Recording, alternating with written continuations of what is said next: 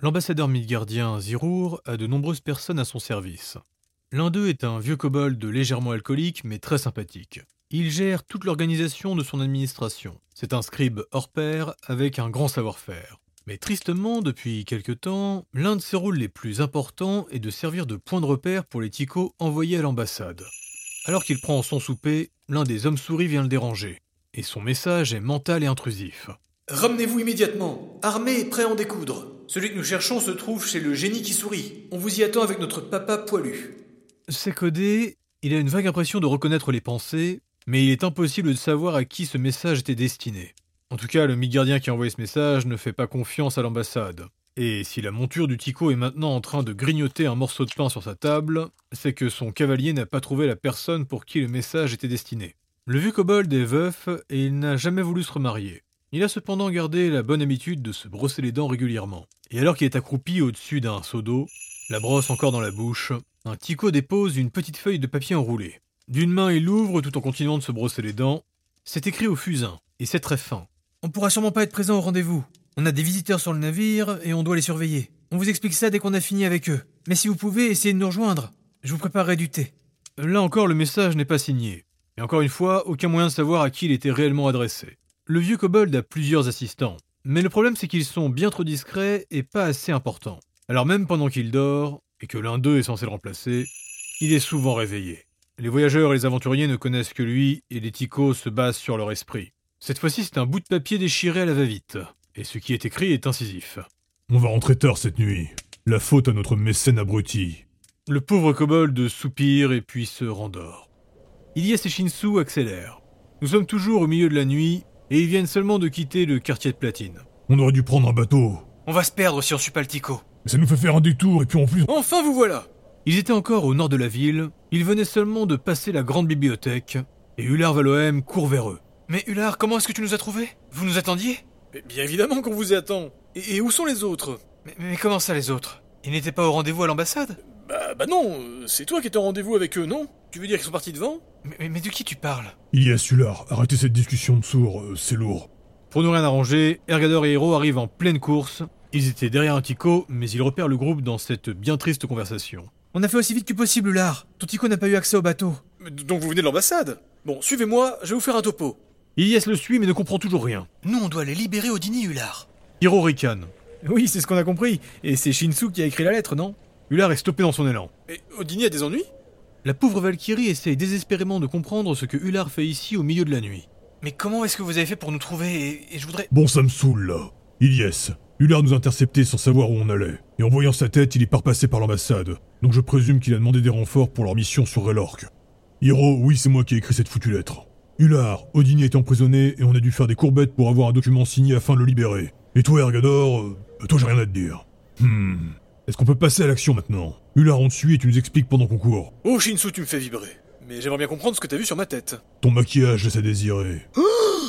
Ular s'élance et prend sur lui. Il redevient sérieux en un instant, ce qui inquiète énormément Ilyes. Le groupe le suit. À cette heure, les rues sont beaucoup moins animées et les pierres étoilées sont facilement remarquées. Un groupe de gardes des sables était d'ailleurs en train de les observer.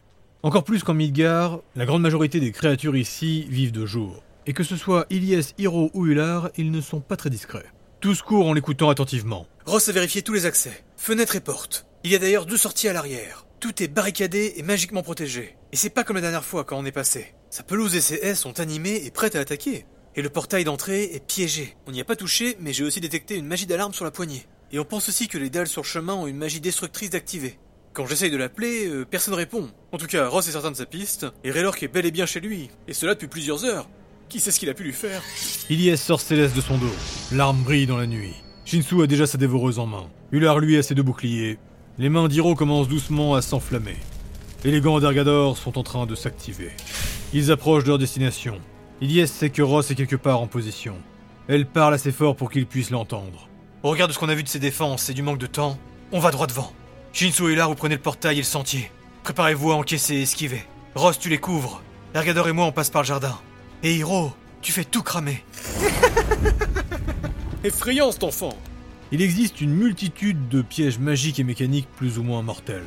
Mais entre la puissance de feu d'Hiro, la résistance d'Argador et d'Ilyes, le groupe côté jardin va ravager la végétation défensive. Et de l'autre côté, pour Shinsu et Ular, les deux sont dotés de réflexes incroyables, et entre la protection d'Ular et la couverture que Ross leur donne, ils seront devant la porte d'entrée en un rien de temps. Le sort d'alarme s'est déclenché, le feu d'Hiro a tout embrasé, et les détonations électriques ainsi que les explosions magiques de son ont alerté tout le voisinage. Mais en un temps record, ils seront tous à l'intérieur. Ular est devant avec ses deux boucliers en avant. Il chante un refrain pour se soigner lui et le reste du groupe. Ils ont quand même pris cher. Mais ils sont immobiles face au grand couloir. Et Ross s'interroge. On fait quoi du portail qui viole les pensées? Hmm. Ergador indique un passage à leur droite. Le reste du groupe va le suivre et c'est en effet un moyen de contourner l'entrée principale. Le nain avait remarqué ce passage en quittant le lieu la dernière fois. Ils contournent et finissent ainsi dans la salle centrale. Elle est toujours richement décorée et les innombrables coussins invitent à s'asseoir. Shinsu repère même les carafes de vin. Mais alors que l'arme au clair, ils arrivent tous à l'intérieur, la porte derrière eux se referme, ainsi que les trois autres qui mènent sur cette pièce. C'est des murs de pierre qui sont remontés de terre. Des lames et des pointes métalliques sortent des murs, et un puits de lumière apparaît au centre de la pièce. Le génie descend en lévitant. Avez-vous une idée de combien ce genre de pièges ont-ils pu me coûter? J'espère que c'était pas cher parce qu'on les a encaissés. Vous aviez dit être notre allié. Qu'avez-vous fait de Raylork Je n'ai jamais dit être votre allié. Shinsu est déjà à deux mètres dans le dos du génie. Ross est sur le côté, l'arc bandé. Ilyes, Ular et Ergador sont de front. Hiro est derrière, les mains enflammées. Écoutez, vous devez comprendre que s'il m'arrive quoi que ce soit, vous ne sortirez pas. Alors essayons un peu de... Ular sera surpris par le hurlement d'Ergador. Entendre le nain est chose rare, mais le voir hurler encore plus. La magie et les parfums dissimulaient sa présence, mais l'instinct primal d'Ergador a pu le sentir. Il était caché dans la pièce, derrière un voile au fond de la salle, enterré et assoupi dans les coussins. Leur entrée fracassante ont dû prendre le génie de court. Tous sont prêts à attaquer. Mais l'apparition du troll va les calmer. Avec le cri, il s'est réveillé d'un coup. Euh, je suis là, je suis là. Ilyes fonce pour le récupérer. Le troll est presque éteint, épuisé. Ergador serre les poings. Shinsu est à moins d'un mètre du génie qui sourit. Vous l'avez encore aspiré. Un simple échange de bons procédés. Il demandait l'asile, mais il devait payer. Hiro est d'un naturel joyeux et insouciant la plupart du temps. Mais le reste du groupe veut le voir sous son air le plus inquiétant. C'est la dernière fois que vous jouez avec sa santé. Il ponctue sa menace en fermant ses mains, faisant violemment disparaître les flammes qui crépitaient dans ses peaux. Considérez que vous êtes quitte avec lui, mais vous nous en devez une. Mais vous avez ravagé mon jardin. Mais vous êtes encore en vie. Donc oui, vous nous en devez une à Noméo. Ular s'est placé devant lui pour arrêter Shinsu et protéger les autres. Ils font mine de sortir. Réticent, le génie ouvre une porte. Qu'on soit clair, on ne repassera pas par cette arche. Ouvrez-en une autre. Et le groupe finit par sortir dehors. Ils sont très méfiants alors qu'ils s'éloignent de la bâtisse du génie. Ross et Ilyes aident Raylork à avancer. Ergador porte ses armes. Ular mène la marche en allant chercher un tico. Shinsu et Hiro surveillent leurs arrières. Ular, on doit faire un détour à la prison nord. Bien reçu. Les pierres étoilées marchent péniblement vers la prison. Guéris de leurs blessures, ils ressemblent juste à un groupe qui a festoyé et l'un d'eux est complètement bourré. Cette journée est particulièrement longue. Et la nuit est en train de s'achever. Ilyes a lâché Raylork et est en train de parler comme elle peut avec un des gardes. Après un temps bien trop long, deux geôliers vont arriver. Derrière eux, Odini est tout débraillé. Ilyes insiste, puis on finit par ramener ses objets. Odini semble très affaibli, et il va prendre un moment pour tout remettre et vérifier qu'il n'a rien perdu. Puis tout le groupe reprend sa marche. Ilyes aide Odini à avancer, et c'est maintenant Shinsu et Ross qui soutiennent Raylork. Le nain est encore sous le choc. Un instant volé qu'il faudra vous raconter. Et Odini n'est pas prêt de l'oublier. Ils arrivent à l'ambassade au lever du jour. Quand ils entrent, ils voient installés à la taverne les plaqueurs qui prennent un petit déjeuner. Bigel, les pieds sur la table, lève un verre en les voyant. On dirait que vous avez une journée riche en rebondissements. Et toi, tu t'es fait une tâche en mangeant. Inquiet, Bigel vérifie ses vêtements. Et ça laisse assez de temps à Ular pour partir en se moquant. Trop facile. On coucherait l'orque, on réconforte Odini, puis tout le monde va au lit. Et le lendemain sera bien entamé quand les pierres étoilées vont se retrouver. Raylork a déjà repris de l'énergie, mais le troll est toujours maussade. Ular s'est installé à sa table et il essaye de remotiver son champion. Je suis juste une nuisance pour le groupe. J'avais trouvé un élément clé. Je l'ai perdu et j'ai fini par être pourchassé en Alexandor. Et maintenant je suis recherché. Je t'ai dit que c'était réglé. Oui, mais j'ai quand même tué des souris, Ular. Des innocents. Je savais que j'aurais pas dû quitter Midgard. Mon champion. Dans une ville comme celle-ci, crois-moi, tout le monde aurait fauté. Et puis, tu étais pris par ta magie et ta furie. C'est plutôt moi qui devrais m'excuser de ne pas avoir été là. Ilyes s'assoit, un bol à la main. Ce que tu traverses, Raylork, est trop personnel pour que tu puisses y arriver seul. Tu seras toujours pris par tes émotions, et dans ton cas, ta magie te trahira. C'est à nous de veiller sur toi pendant que tu te concentres sur ton frère. Shinsu s'installe avec un verre de vin et des raisins. Je vous l'ai pas dit, mais euh, avant-hier, j'ai coupé la queue d'un homme lézard. Je pensais que c'était une bestiole qui traînait dans une ruelle et... Tous se tournent vers lui. Non mais pas de panique, je me suis planqué après. Il a rien vu et il a fui. Mais c'était pour dire que, ouais, on risque tous de faire des conneries. J'aurais préféré ne pas savoir, Shinsu. Je sais. Mais t'as gardé la queue? Bah, c'est ça le truc que je grignotais hier matin. Stop Ross est derrière eux, assis sur une chaise dans la pénombre. Silencieusement, il sculpte une petite figurine en bois. Pour ta piste, Relorque, on va pouvoir y retourner et organiser quelque chose afin de récupérer l'arme de ton frère. On va organiser ça avec Shinsu. Ergador et Hiro arrivent depuis la flamme. Ils s'installent à la table. Bon, on ne l'a pas encore abordé, mais on est sur une affaire assez intrigante. On commence à penser que ceux qui ont mis le feu au bateau mi-gardien, ce n'est ni Albion ni Hibernia. Ce seraient les Stygiens. Quoi? Mais pourquoi il ferait ça? On est encore en train de chercher. Mais au regard du racisme ambiant, euh, on serait pas si étonné. Hmm, Shinsu remarque. En tout cas, Saphir organise une attaque sur l'ambassade d'Albion. Ça va finir en guerre ouverte. Et ça va pas aider les Atlantes à nous apprécier. Je trouve que cette décision est bien rapide et infondée. Pas grand chose pour avoir une raison d'aller leur mettre une dérouillée. Hmm. Pile à l'heure indiquée, Jim Gallon, Réharir et les trois Sidikios arrivent. Ils restent debout pour écouter les ordres et les indications du groupe. Mais seul Ilyes a des choses à leur dire. Odini va devoir aller chez le vizir tous les jours jusqu'au départ du Zéphyr. J'ai donc besoin qu'une personne reste en permanence avec lui. Réharir, j'aimerais que ce soit toi. Aucun problème, madame. Cher Silikio, il faudra refaire le système de surveillance des civils. Et on va aussi demander à tout le monde de faire encore plus attention. Reçu. Jim, il faudrait aussi que tu... J'ai réussi à récupérer 10 places pour aller au Colossal cet après-midi.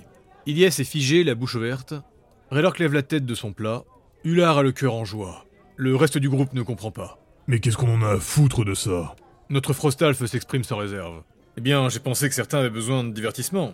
Et puis c'est aussi très intéressant techniquement. C'est l'occasion de voir les visages des plus grands, mais aussi de découvrir des aspects de leur culture. Jim, combien ça t'a coûté? On n'a pas les moyens pour ce genre de choses. C'était gratuit. Enfin, trois fois rien. J'ai juste payé 10 personnes pour faire la queue à notre place, et ils nous ont donné leurs entrées. On l'aurait fait nous-mêmes, c'était sans frais. Raylork s'anime un peu. Mais il faut pas payer l'accès à leur stade Non, il faut juste faire la queue. Chaque jour c'est comme ça. Il suffit d'être matinal ou alors de payer des petits gars volontaires pour le faire. Mais pourquoi t'en as pris autant? Eh bien, le groupe est grand. J'ai aussi pris pour Odini et moi-même. Et une en plus au cas où. Mais si j'ai bien compris, Odini ne pourra pas venir. Je réitère, je vois pas à quoi ça sert. Mais bon, maintenant que tu les as... Ah, moi j'approuve, hein. C'est aussi un bon moyen de partager un moment ensemble. Mais ce sera sans nous. Hiro et Ergador se lèvent. Mais comment ça? Ah non, vous êtes des membres du groupe maintenant. hein. Ergador le coupe. Les sports sont futiles. Raylork fronce les sourcils. Et moi, je déteste ce qu'ils font aux bêtes et aux habitants. Ils vont encore condamner des pauvres gens. Il ne condamne que les accusés. Bon, reste à voir comment c'est fait. Grimace Jim. Bon, en tout cas, maintenant on a 4 places de libre. Yeah Pile poil pour nous Yaka, Ralour, Jean et la petite Penel sortent de nulle part. Ils étaient en train d'écouter le groupe depuis la table d'à côté. Oh bordel Shinsu se prend la tête. Le colossal porte bien son nom. En le voyant, Raylork s'est ragaillardi et s'appelait beaucoup à Hullard. D'autant plus que Ross a été faire un tour et il est revenu en indiquant qu'il avait repéré la boutique et qu'après le spectacle, ils allaient partir avec Shinsu. Le colossal est le plus grand amphithéâtre sportif jamais construit dans ce monde. Démesuré et complexe, coloré et sophistiqué. Des arches et des couloirs immenses, des colonnes et des statues magnifiquement sculptées. Quand il passe l'une des entrées, Raylork se sent minuscule au milieu de ses piliers. Et quand le groupe monte les nombreuses marches et s'installe dans les gradins, ils sont tous stupéfaits par le nombre de spectateurs. On pourrait y mettre une ville entière. Deux villes Jim n'a pas arrêté de leur raconter l'histoire du lieu, mais il leur a aussi donné quelques explications sur ce qu'ils vont voir. On commence souvent avec le drapeau blanc, la chasse et les jeux. Alors je pense que c'est ce que tu vas préférer. Puis ils vont monter le drapeau noir, et là ce sera pas terrible à voir. Les exécutions? Oui, ils font exprès de le mettre ici. C'est pour que les gens restent et assistent à ça. Un rappel de la puissance et de la cruauté des dirigeants, pour que tous se tiennent à carreau. Et après, c'est le drapeau rouge. Shinsu n'était pas emballé, mais maintenant il est motivé. Oui, les duels et les affrontements de groupe. Et il y a des beaux noms qui s'affrontent aujourd'hui. J'en connais quelques-uns. Mais quand c'est drapeau rouge, ça veut dire que le sang va couler, mais ce n'est pas jusqu'à la mort. Non, c'est même rare. Ça dépend des équipes, mais surtout de qui préside l'arène ce jour-là.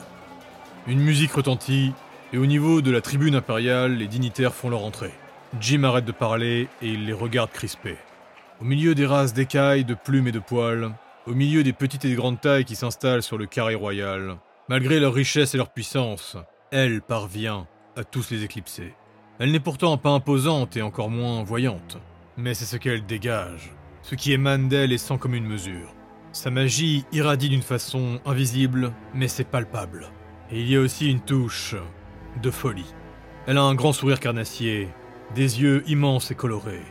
Son pelage est gris et son corps est légèrement muté. Il est aussi probablement déguisé par du maquillage et de l'illusion.